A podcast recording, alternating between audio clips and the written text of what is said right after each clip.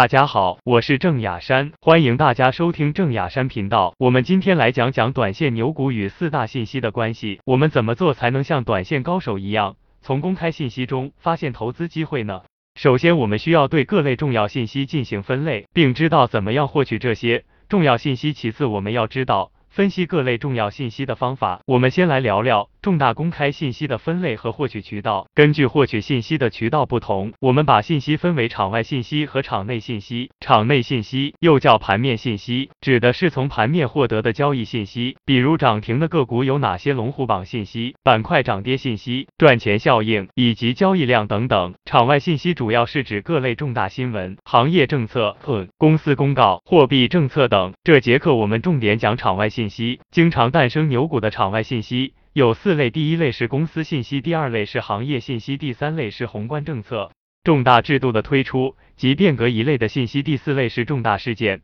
公司信息有大量的牛股，都是因为上市公司出了一则公告而引发市场的热捧的。对于公告，我个人是高度重视的，并且发展出了一个针对公告的操作体系，效果还是非常之好的。这个我将在后面课程中具体展开。关于公司重要的信息，一般有招股说明书。年报、重大重组事项、高送转信息、券商研报以及与公司有关的其他重大事项。而催生牛股的公告比较常见的有业绩预告、重组、大订单。业绩预告的机会一般发生在年报、半年报公布前后。举个例子，二零一六年一月二十五日晚，双钱股份发布了。二零一五年年度预计业绩变动公告，经公司财务部门初步预测，预计公司二零一五年营业收入较上年同期经审计的营业收入增长了百分之一百五十至二百，归属于上市公司股东的净利润较上年同期经审计的归属于上市公司股东的净利润增长了百分之八十至一百二十。次日，也就是一月二十六日后。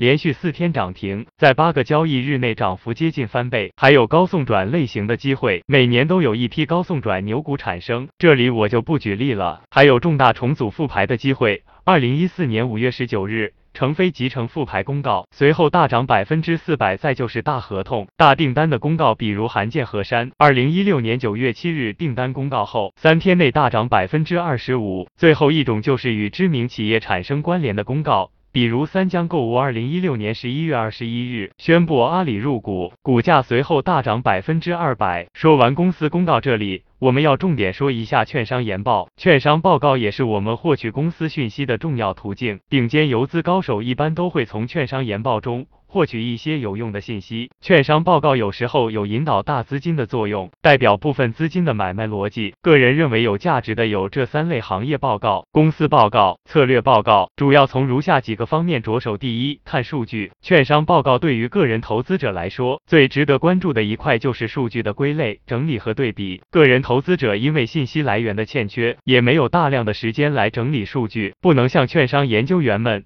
专门花上几天的时间来整理一些行业数据，也许你会担心造假。其实对于这种不是针对某个上市公司，而是对于整个行业的数据，券商没有任何造假的动力和可能。第二，看逻辑。之所以强调要看券商策略报告。或者行业报告的逻辑，是因为即使数据完全正确，但使用数据的逻辑如果出问题了，多精准的数据也没什么用。第三，行业报告和策略报告可以重点看，券商的策略报告通常不会陷入太多的内幕交易，因为很少涉及到个股。第四，关注新财富各行业前三名的分析师写的研报，这些一般是业内公认水平比较高的，往往能给我们提供。较好的市场共识点作为投资假设，说的简单点，读研报最重要的是让我们知道这个市场上的其他人是怎么想的。一般来说，以上这类公司信息的获取渠道有交易所网站、巨潮网、自媒体资讯平台、公司网站、汇博等。重要的行业信息经常也会引发板块行情，一般包括以下几个类别：涨价类。主要是原材料涨价、水泥涨价、大宗商品涨价等行业发展规划类，比如健康中国发展规划、新能源汽车发展规划等有利或不利行业发展的重大事件类，比如反腐对高端白酒的影响。获取这类信息的渠道一般有商务部网站、行业网站、资讯平台、第一财经、上海证券报。